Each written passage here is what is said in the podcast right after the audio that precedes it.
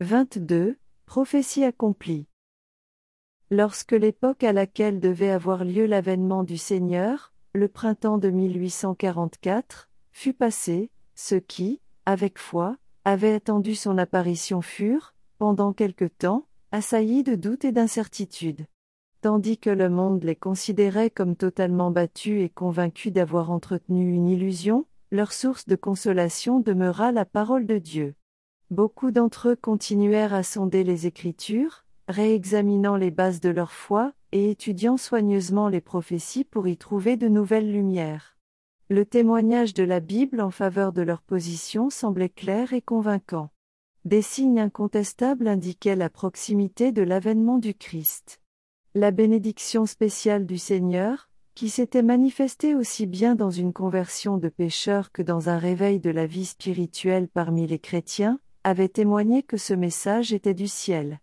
Et, bien que ces croyants aient été incapables d'expliquer leur déception, ils avaient l'assurance que c'était Dieu qui les avait guidés dans leur expérience passée.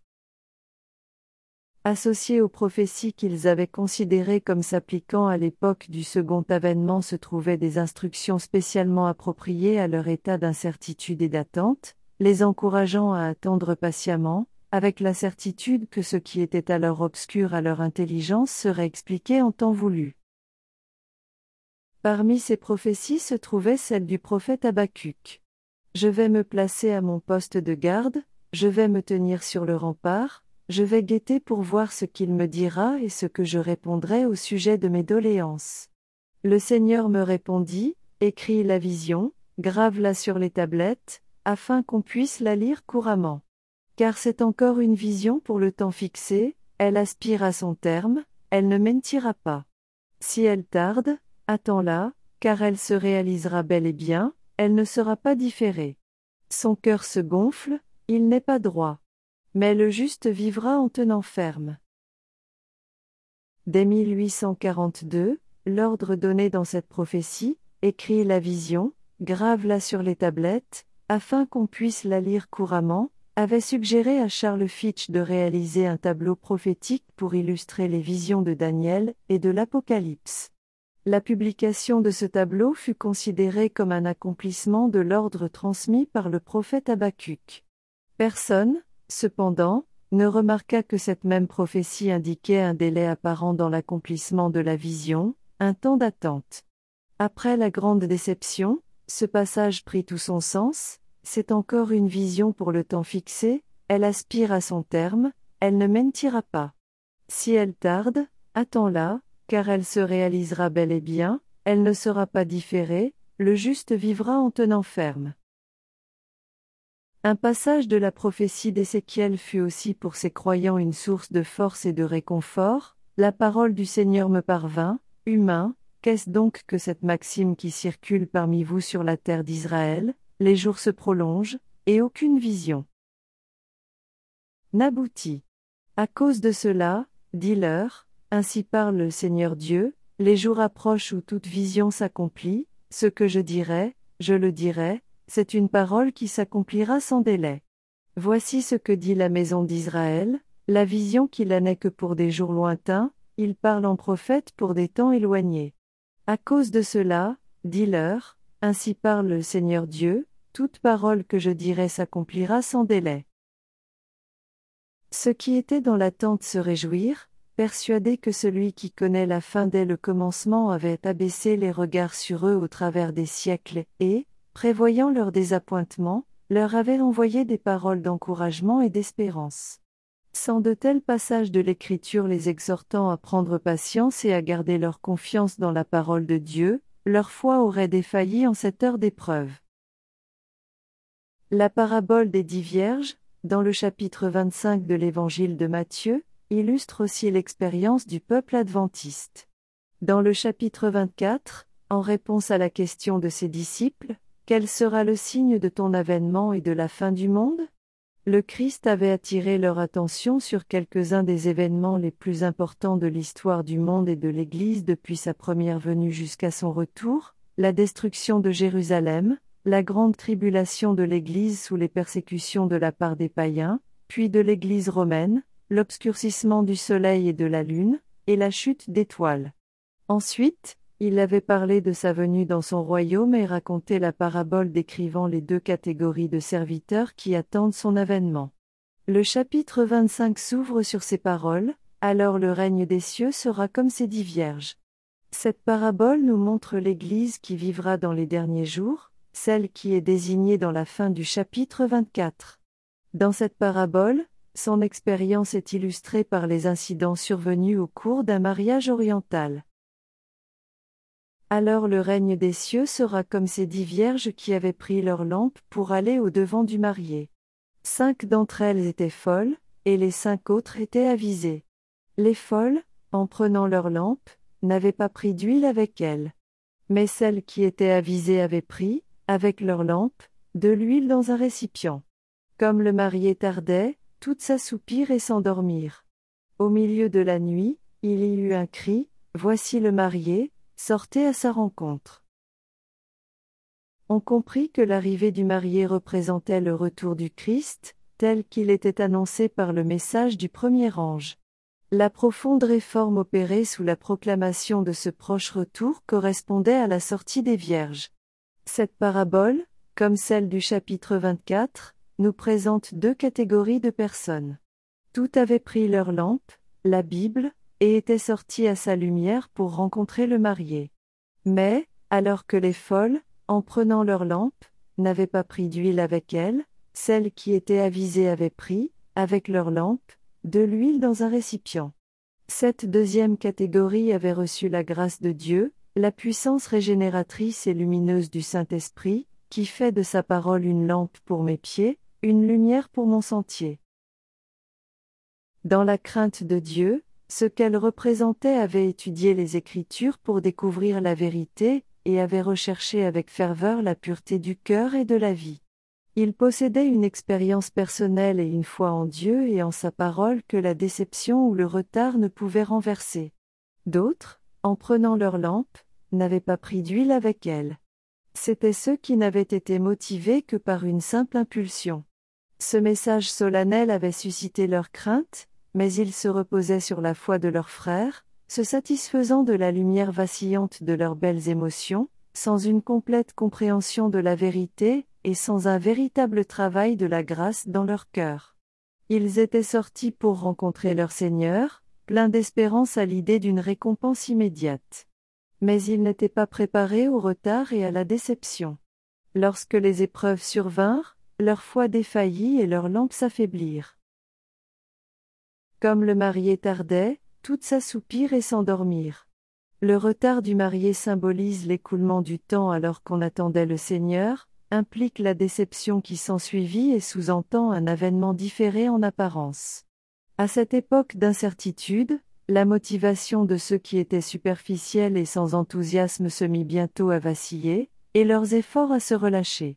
Mais ceux dont la foi reposait sur une connaissance personnelle de la Bible avaient sous les pieds un rocher inébranlable que les vagues de la déception ne pouvaient emporter. Toutes s'assoupirent et s'endormirent. Les unes dans l'insouciance et l'abandon de leur foi, les autres, attendant patiemment qu'une lumière plus abondante leur soit donnée. Cependant, dans la nuit de l'épreuve, ces dernières semblèrent perdre, dans une certaine mesure, leur zèle et leur consécration au Seigneur. Ainsi, en 1844, les moins courageux, ceux qui se satisfaisaient d'une étude superficielle ne pouvaient plus se reposer sur la foi de leurs frères. Chacun dut se tenir debout, ou tomber pour lui-même. C'est vers cette époque que le fanatisme fit son apparition. Certains, qui avaient professé être de zélés croyants au message, rejetèrent la parole de Dieu comme seul guide infaillible, et, prétendant être dirigés par l'Esprit, s'abandonnèrent à la domination de leurs propres sentiments, de leurs impressions et de leur imagination. Plusieurs firent preuve d'un zèle aveugle et bigot, dénonçant tous ceux qui ne voulaient pas revoir leur manière d'agir. Leurs idées et leurs extravagances fanatiques ne rencontrèrent aucune sympathie de la part du corps principal des adventistes. Cependant, ils contribuèrent à attirer l'opprobre sur la cause de la vérité. Satan s'efforçait, en utilisant ses moyens, de s'opposer à l'œuvre de Dieu et de la détruire. Les gens du peuple avaient été profondément touchés par le mouvement du second avènement. Des milliers de pécheurs s'étaient convertis et des hommes fidèles se consacraient à la proclamation de la vérité, même pendant cette période d'attente. Le prince des ténèbres perdait ses sujets. Pour attirer l'opprobre sur la cause de Dieu, il chercha à tromper certains de ceux qui proclamaient cette foi, et à les pousser aux extrêmes. Ces agents étaient prêts à s'emparer de chaque erreur, de chaque échec et de chaque acte malséant pour les présenter au peuple en les exagérant démesurément, afin de rendre odieux les adventistes et leurs croyances. Ainsi, plus grand serait le nombre de ceux qu'il pourrait inciter à faire profession de foi dans le retour du Christ pendant que son pouvoir dominerait leur cœur, et plus important serait l'avantage qu'il obtiendrait en focalisant l'attention sur eux comme s'ils représentaient l'ensemble du corps des croyants. Satan est l'accusateur de nos frères, et c'est son esprit qui suggère aux hommes de mettre en évidence les erreurs et les défauts des enfants de Dieu et de les monter en épingle publiquement, tandis que leurs bonnes œuvres sont passées sous silence. Il est toujours actif lorsque Dieu est à l'œuvre pour le salut des âmes. Lorsque les fils de Dieu vinrent se présenter devant le Seigneur. L'adversaire aussi vint au milieu d'eux. Dans chaque réveil, il est prêt à introduire ceux qui ne sont ni sanctifiés dans leur cœur, ni équilibrés dans leur esprit. Lorsque ces derniers ont accepté certains aspects de la vérité et obtenu une place parmi les croyants, ils travaillent par leur intermédiaire pour introduire des théories qui tromperont ceux qui ne sont pas sur leur garde. On ne peut qualifier personne de véritable chrétien simplement parce qu'on le trouve en compagnie des enfants de Dieu, ou même dans la maison de culte ou autour de la table du Seigneur. Satan s'y trouve fréquemment lors des occasions les plus solennelles, sous la forme de ceux qu'il peut utiliser comme ses agents. Le prince des ténèbres conteste chaque pouce du terrain sur lequel le peuple de Dieu progresse dans son voyage vers la cité céleste. Dans toute l'histoire de l'Église, aucune réforme n'a eu lieu sans rencontrer de sérieux obstacles. Il en était ainsi à l'époque de Paul. Partout où l'apôtre fondait une Église, certains, tout en professant avoir reçu la foi, introduisaient des hérésies, qui, si elles avaient été acceptées, aurait fini par chasser l'amour de la vérité. Martin Luther, lui aussi, passa par une profonde perplexité et une grande détresse à cause de fanatiques qui prétendaient que Dieu parlait directement par leur intermédiaire, et qui plaçaient leurs propres idées et leurs opinions au-dessus du témoignage des Écritures. Beaucoup de ceux qui manquaient de foi et d'expérience, mais qui étaient présomptueux et aimaient entendre et rapporter des nouveautés, furent séduits par les prétentions de ces nouveaux docteurs. Ils se joignirent aux agents de Satan pour démolir ce que Dieu avait édifié par l'intermédiaire de Luther. Les frères Wesley et d'autres serviteurs de Dieu, qui furent en bénédiction au monde par leur influence et par leur foi, rencontrèrent à chaque pas les ruses de Satan. Ce dernier poussait les personnes trop zélées, déséquilibrées et non sanctifiées dans le fanatisme de toutes sortes. William Millet ne manifestait aucune sympathie pour ces influences qui menaient au fanatisme. Il déclarait, avec Luther, que tout esprit doit être éprouvé par la parole de Dieu. Le diable, disait-il, a aujourd'hui une grande puissance sur l'esprit de certaines personnes. Comment saurons-nous quelle sorte d'esprit les anime? La Bible répond, c'est à leurs fruits que vous les reconnaîtrez. Beaucoup d'esprits sont sortis dans le monde. C'est pourquoi il nous est ordonné, examiner, les esprits. L'esprit qui ne nous amène pas à vivre avec sérieux, justice et piété dans ce monde présent n'est pas l'esprit du Christ. Je suis de plus en plus convaincu que Satan est responsable dans une grande mesure de ces mouvements sauvages, beaucoup d'entre nous qui prétendent être entièrement sanctifiés suivent les traditions des hommes et sont apparemment aussi ignorants de la vérité que d'autres, qui n'ont pas cette prétention l'esprit de l'erreur nous détournera de la vérité. Et l'esprit de Dieu nous conduira dans la vérité. Mais, direz-vous, on peut être dans l'erreur et croire posséder la vérité. Que faut-il en conclure? Nous répondons, l'esprit et la parole sont d'accord. Si nous nous jugeons nous-mêmes par la parole de Dieu et si nous découvrons dans toute cette parole une parfaite harmonie, alors nous devons croire que nous possédons la vérité. Mais si nous découvrons que l'esprit qui nous conduit n'est pas en harmonie avec l'ensemble de la loi de Dieu ou de son saint livre, alors nous devons marcher avec prudence, de peur d'être pris dans les pièges du diable. J'ai souvent trouvé une plus grande preuve de piété intérieure dans un regard brillant, une joue humide de larmes, un sanglot réprimé, que dans tous les bruits qu'on entend dans la chrétienté. À l'époque de la Réforme, ses ennemis avaient accusé de tous les maux attribuables au fanatisme ceux-là même qui travaillaient le plus ardemment à le combattre. I. Et adversaires du mouvement du second avènement suivirent une voie identique. Non content de représenter faussement et d'exagérer les erreurs des extrémistes et des fanatiques, ils répandirent des bruits malveillants qui n'avaient pas le moindre semblant de vérité. Ces personnes étaient animées par les préjugés et par la haine. Leur paix avait été perturbée par la proclamation d'un Christ qui est proche, aux portes. Elles craignaient que ce soit vrai, et cependant espéraient que ce ne le fût pas. Tel était le secret de la guerre qu'elles livrèrent aux adventistes et à leur foi. Le fait que quelques fanatiques se soient introduits dans les rangs des adventistes n'était pas plus une raison de conclure que ce mouvement n'était pas de Dieu, Lu la présence de fanatiques et de trompeurs dans l'Église à l'époque de Paul ou de Luther n'était une excuse suffisante pour condamner leurs travaux. Que le peuple de Dieu se réveille de son sommeil et commence avec sérieux une œuvre de repentance et de réforme. Qu'il sonde les Écritures pour découvrir la vérité qui est en Jésus. Qu'il se consacre entièrement à Dieu. Il ne manquera pas de preuves affirmant que Satan est encore actif et vigilant, manifestant sa puissance au travers de toutes les séductions possibles, en appelant à son aide les anges déchus de son royaume. Ce n'est pas la proclamation du retour du Christ qui causa le fanatisme et la division. Ces tumultes apparurent pendant l'été 1844, lorsque les adventistes se trouvaient dans le doute et la perplexité concernant leur véritable position. La prédication du message du premier ange et du cri de minuit tendait directement à réprimer le fanatisme et les dissensions. Ceux qui participèrent à ces mouvements solennels étaient en harmonie les uns avec les autres. Leur cœur s'était plein, l'amour les uns pour les autres ainsi que pour Jésus, qu'ils s'attendaient à voir apparaître bientôt. Leur foi et leur bienheureuse espérance communesses est-ce les élever au-dessus de toute influence humaine et constituer un bouclier contre les attaques de Satan. Comme le marié tardait, toutes s'assoupirent et s'endormirent. Au milieu de la nuit, il y eut un cri, Voici le marié, sortez à sa rencontre. Alors toutes ces vierges se réveillèrent et préparèrent leurs lampes.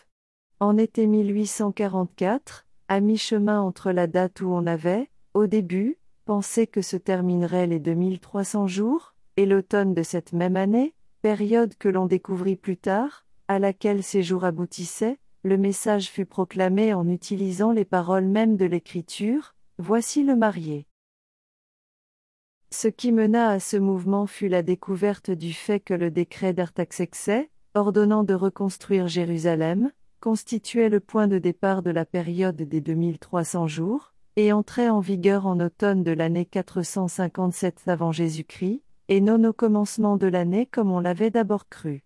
Calculé à partir de l'automne de l'année 457 avant Jésus-Christ, les 2300 jours aboutissaient à l'automne de l'année 1844. Les arguments tirés des symboles de l'Ancien Testament désignaient aussi l'automne comme le moment où devait avoir lieu ce qu'annonçait le prophète Daniel, le sanctuaire sera rétabli, ou purifié, selon les versions bibliques. Cela devint très clair lorsqu'on considéra avec attention comment ces symboles concernant la première venue du Christ s'étaient accomplis. L'immolation de l'agneau pascal est une ombre de la mort du Christ. Paul déclare, Le Christ, notre Pâque, a été sacrifié. La gerbe des prémices, agitée devant le Seigneur au moment de la Pâque, était un type de la résurrection du Christ. Paul nous dit, en parlant de la résurrection du Seigneur et de celle de tout son peuple, le Christ comme prémisse, puis, à son avènement, ceux qui appartiennent au Christ. Comme la gerbe agitée, constituée des premières céréales mûres récoltées avant la moisson, le Christ est les prémices de cette moisson immortelle de racheter qui, au moment de la résurrection future, sera engrangée dans les greniers célestes. Ces types furent accomplis non seulement quant à l'événement lui-même, mais aussi quant à son époque. Le quatorzième jour du premier mois de l'année juive, le jour et le mois où, depuis quinze longs siècles, l'agneau pascal avait été immolé, le Christ, ayant mangé la Pâque avec ses disciples, institua la fête qui devait commémorer sa propre mort, lui, l'agneau de Dieu, qui enlève le péché du monde. Cette même nuit, il fut saisi par des mains impies pour être crucifié et mis à mort. Et, comme antitype de la gerbe agitée, notre Seigneur ressuscita des morts le troisième jour, les prémices de ceux qui se sont endormis, avant-goût de tous les justes ressuscités, dont le corps humilié sera transformé pour être rendu conforme à son corps glorieux. C'est de la même manière que les types concernant le second avènement devaient s'accomplir au moment annoncé dans le service symbolique. Dans le système mosaïque, la purification du sanctuaire, au grand jour des expiations, avait lieu le dixième jour du septième mois de l'année juive, jour où le grand prêtre, ayant fait propitiation pour tout Israël, et ayant ainsi retiré du sanctuaire ses péchés, en sortait pour bénir le peuple. On crut donc que le Christ, notre grand prêtre, apparaîtrait pour purifier la terre par la destruction du péché et des pécheurs et pour sanctifier son peuple qui l'attendait, en lui conférant l'immortalité. Le dixième jour du septième mois de l'année juive, le grand jour des expiations, l'époque de la purification du sanctuaire, qui, l'année 1844, tombait le 22 octobre, fut considéré comme le moment de l'avènement du Seigneur. C'était en accord avec les preuves déjà présentées, montrant que les 2300 jours se termineraient en automne, et la conclusion parut évidente. Dans la parabole du chapitre 25 de Matthieu, le moment d'attente et de somnolence est suivi de l'arrivée du marié. Cela concordait avec les arguments qui viennent d'être présentés, tirés à la fois de la prophétie et de la symbolique mosaïque. Ces fidèles portaient en eux une forte conviction de leur véracité, et le cri de minuit fut annoncé par des milliers de croyants. Comme un raz de marée, ce mouvement recouvrit tout le pays. Il se propagea de ville en ville, de village en village et jusqu'aux campagnes reculées, jusqu'à ce que le peuple de Dieu qui attendait soit pleinement réveillé. Le fanatisme disparut devant cette proclamation comme la gelée du matin devant le soleil levant les croyants virent s'évanouir leurs doutes et leur perplexité, tandis que l'espérance et le courage remplissaient leur cœur. Cette œuvre fut exempte de ces excentricités qui se manifestent toujours au cours d'une agitation d'individus privés de l'influence apaisante de la parole et de l'Esprit de Dieu. Elle était d'un caractère identique à celui de ces moments d'humiliation et de retour au Seigneur qui, au sein de l'Israël d'autrefois, faisait suite au message de réprimande transmis par les prophètes. Elle possédait les éléments distinctifs et typiques de l'œuvre de Dieu dans tous les siècles. Peu d'exaltation extatique, mais, en revanche, chacun sondait profondément son cœur, confessait ses péchés et renonçait au monde. Se préparer pour rencontrer le Seigneur était le souci qui pesait sur les âmes converties. Les prières étaient persévérantes, et la consécration à Dieu sans réserve. William Millet décrit ainsi cette œuvre. Il n'y a pas de grandes expressions de joie, pour ainsi dire, on les réserve pour une occasion future, lorsque tout le ciel et toute la terre se réjouiront ensemble d'une joie indicible et glorieuse. Pas de cris, nous les réservons également pour le cri du ciel. Les chanteurs sont silencieux, ils attendent le moment de se joindre aux armées célestes, au cœur angélique, pas de dissentiment. Tous ne sont qu'un seul cœur et un seul esprit. Un autre participant à ce mouvement témoignait en ces termes, L'attente du Christ amena les croyants de partout à sonder leur cœur de la manière la plus profonde et à humilier leur âme devant le Très-Haut. Elle les conduisit à se désintéresser des choses de ce monde, à abandonner leurs controverses et leurs animosités, à confesser leurs torts, à se prosterner devant Dieu en le suppliant, avec un esprit de repentance et un cœur brisé pour lui demander de leur pardonner et de les accepter. Une telle humiliation et une telle prostration de l'âme, nous n'en avions encore jamais vu. Comme l'Éternel l'avait ordonné par le prophète Joël à l'approche du grand jour du Seigneur, revenez à moi de tout votre cœur, avec des jeûnes, des pleurs et des lamentations. Ne déchirez pas vos vêtements, mais votre cœur, et revenez au Seigneur votre Dieu. Comme Dieu l'avait dit par le prophète Zacharie, je répandrai, un souffle de grâce et de supplication, et ils tourneront les regards vers moi, celui qu'ils ont transpercé, il y aura de grandes lamentations. Ceux qui attendaient le Seigneur affligèrent leur âme devant lui. De tous les grands mouvements religieux apparus depuis les jours des apôtres, aucun n'avait été plus exempt de toute imperfection humaine et des ruses de Satan que celui de l'automne 1844. Aujourd'hui encore, après de nombreuses années, tous ceux qui ont participé à ce mouvement et tenu ferme sur le plancher de la vérité ressentent la sainte influence de cette œuvre bénie et rendent témoignage qu'elle était de Dieu. À l'appel Voici le marié, sortez à sa rencontre. Ceux qui attendaient se réveillèrent et préparèrent leurs lampes. Ils étudièrent la parole de Dieu avec une intensité qu'on n'avait jamais vue auparavant. Des anges furent envoyés du ciel pour réveiller ceux qui s'étaient découragés et les préparer à recevoir le message. Cette œuvre ne se fit pas par la sagesse et le savoir des hommes, mais par la puissance de Dieu. Ce ne furent pas les plus talentueux, mais les plus humbles et les plus consacrés au Seigneur qui entendirent les premiers l'appel, et lui obéirent. Des cultivateurs abandonnèrent leurs récoltes dans les champs, des mécaniciens posèrent leurs outils, et, avec larmes et réjouissance, sortir donner cet avertissement. Ceux qui avaient été les premiers dans cette cause se retrouvèrent parmi les derniers à se joindre à ce mouvement. Les églises, en général, fermèrent leurs portes à ce message, et un grand nombre de ceux qui l'acceptèrent s'en retirèrent.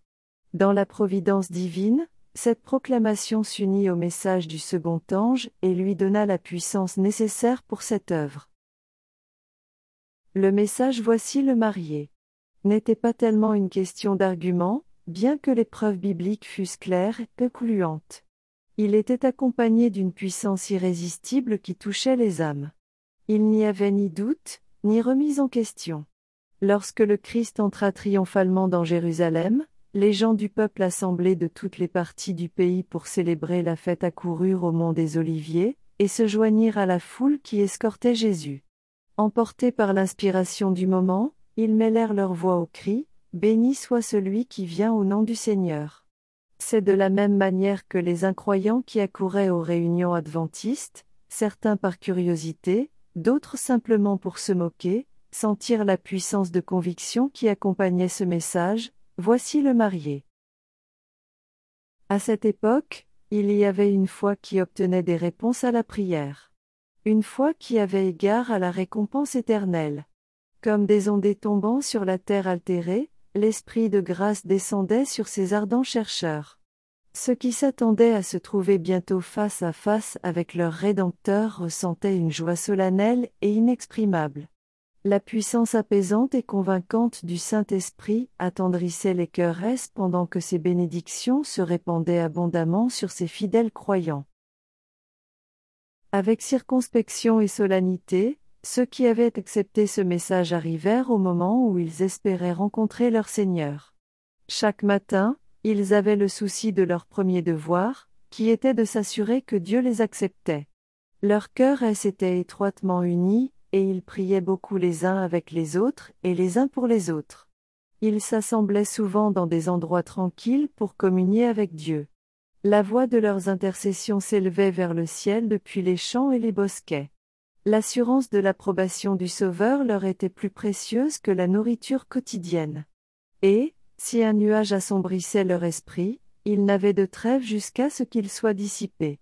En ressentant le témoignage de la grâce qui pardonne, ils aspiraient ardemment à contempler celui que leur cœur aimait.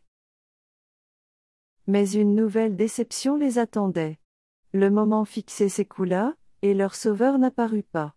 Avec une confiance inébranlable, ils avaient espéré son avènement. Maintenant ils se sentaient comme Marie qui, arrivant au tombeau du Sauveur et le découvrant vide, s'écria en pleurant, On a enlevé mon Seigneur, et je ne sais pas où on l'a mis. Un sentiment de crainte mêlé à la peur que ce message puisse être vrai, avait, pendant un certain temps, retenu le monde des incroyants. Après la date fatidique, ce sentiment ne disparut pas immédiatement. Au début, Ces gens n'osèrent pas crier leur triomphe aux dépens de ceux qui étaient déçus. Mais, comme aucun signe de la colère de Dieu n'apparaissait, ils abandonnèrent leur crainte et recommencèrent leur blâme et leur sarcasme. Un grand nombre de ceux qui avaient professé croire au proche avènement du Seigneur abandonnèrent leur foi. Certains, qui en avaient eu l'assurance, furent si profondément meurtris dans leur orgueil qu'ils eurent envie de se retirer du monde.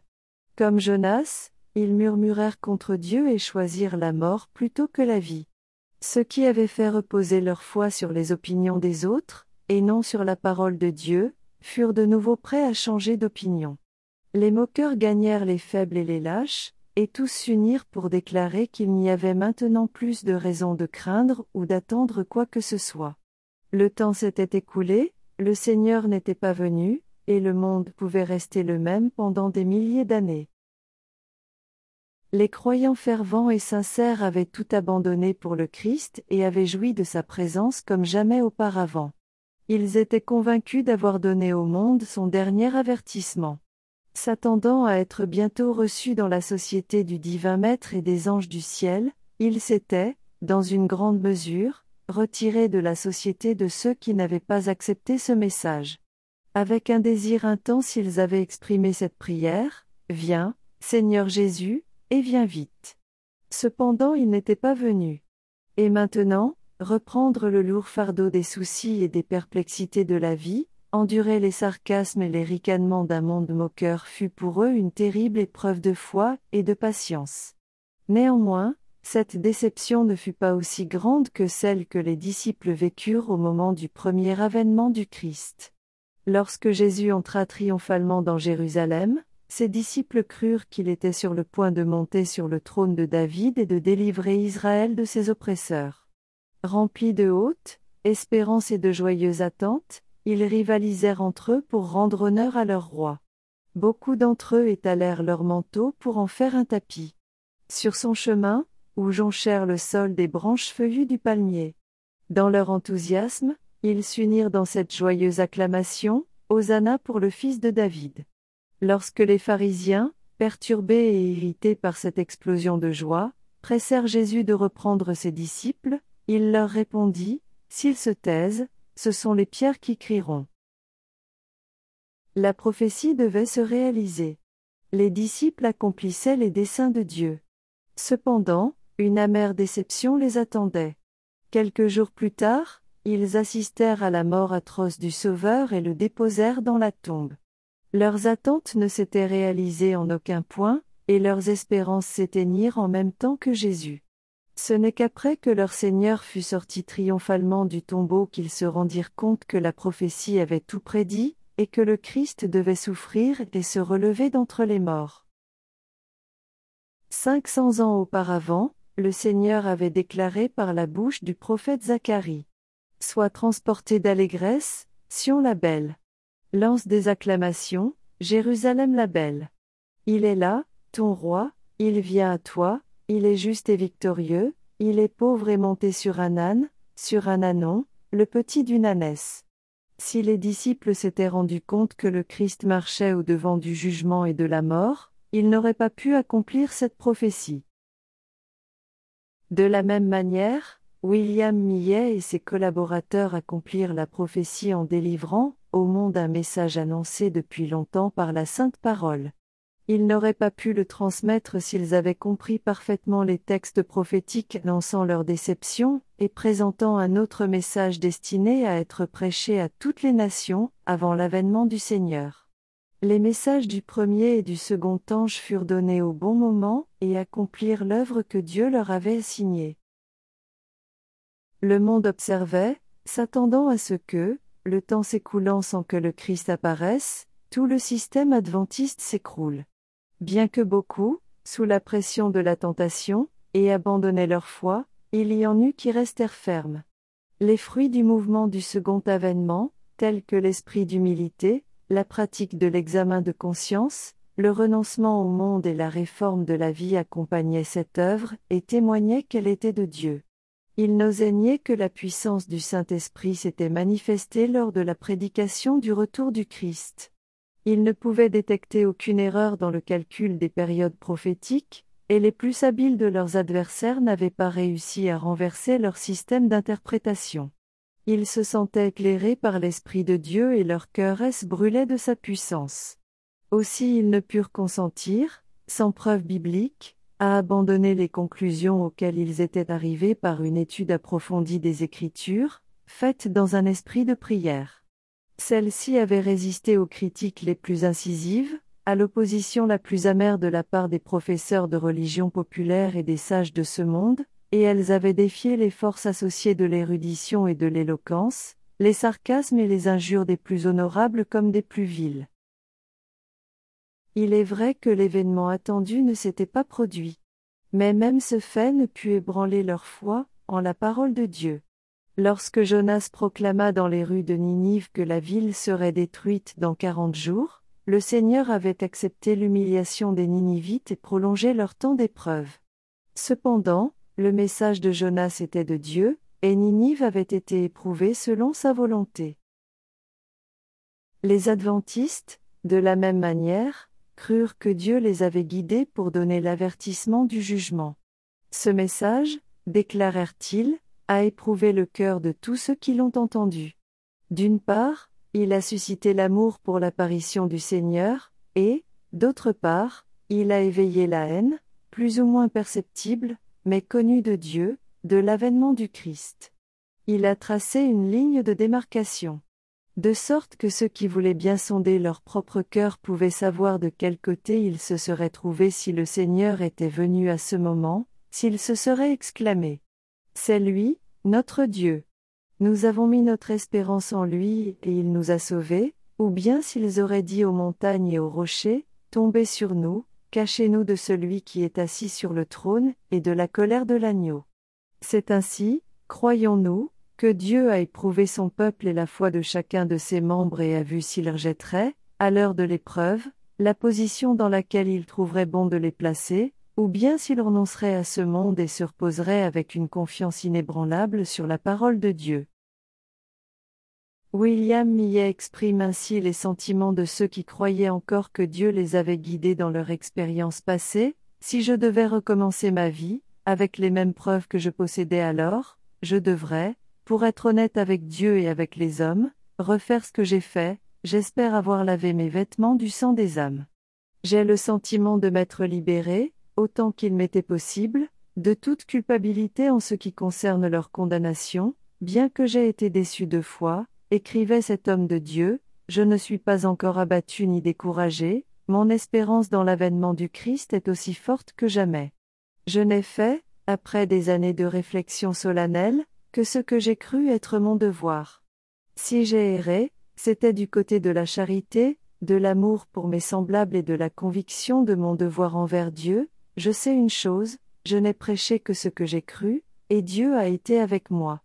Sa puissance s'est manifestée dans cette œuvre, qui a fait beaucoup de bien, plusieurs milliers de personnes, selon toute apparence, ont été amenées à étudier les Écritures par la prédication d'une date. Et, par ce moyen, par la foi et par l'aspersion du sang de Jésus-Christ, elles se sont réconciliées avec Dieu.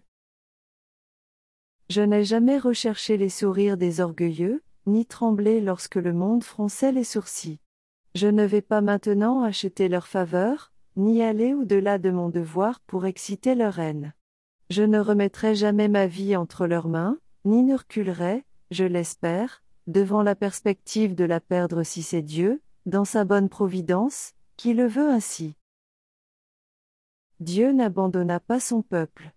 Son esprit demeura auprès de ceux qui n'avaient pas inconsidérément renié la lumière reçue, et n'avaient pas dénoncé qu'un mouvement du second avènement. L'épître aux Hébreux contient des paroles d'encouragement et d'avertissement pour les éprouvés qui attendaient pendant ce moment de crise, n'abandonnez donc pas votre assurance, qui comporte une grande récompense.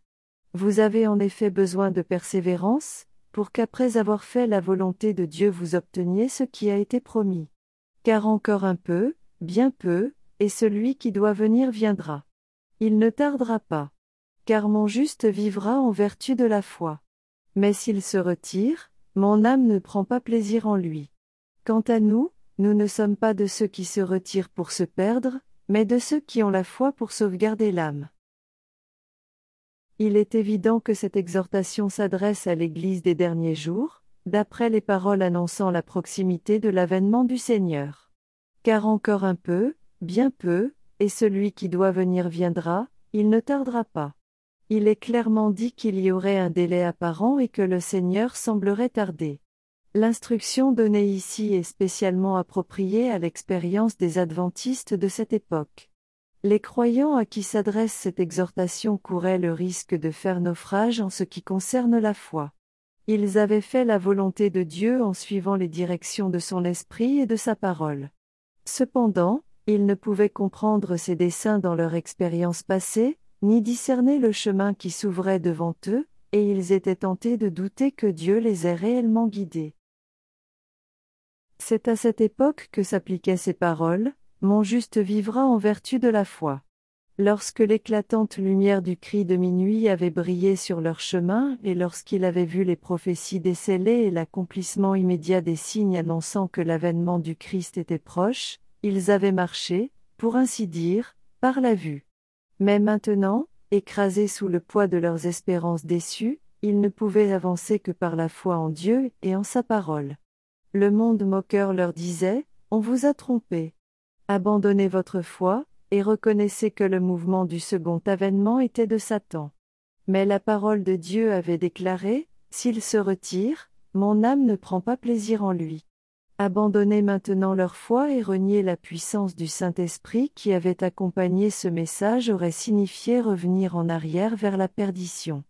Ces paroles de Paul les encouragèrent à la fermeté, N'abandonnez donc pas votre assurance, vous avez en effet besoin de persévérance, car encore un peu, bien peu, et celui qui doit venir viendra. Il ne tardera pas. Leur seule sécurité fut de chérir dans leur cœur la lumière qu'ils avaient déjà reçue de Dieu, de se cramponner à ses promesses, de continuer à sonder les Écritures, de veiller et d'attendre patiemment de nouvelles lumières.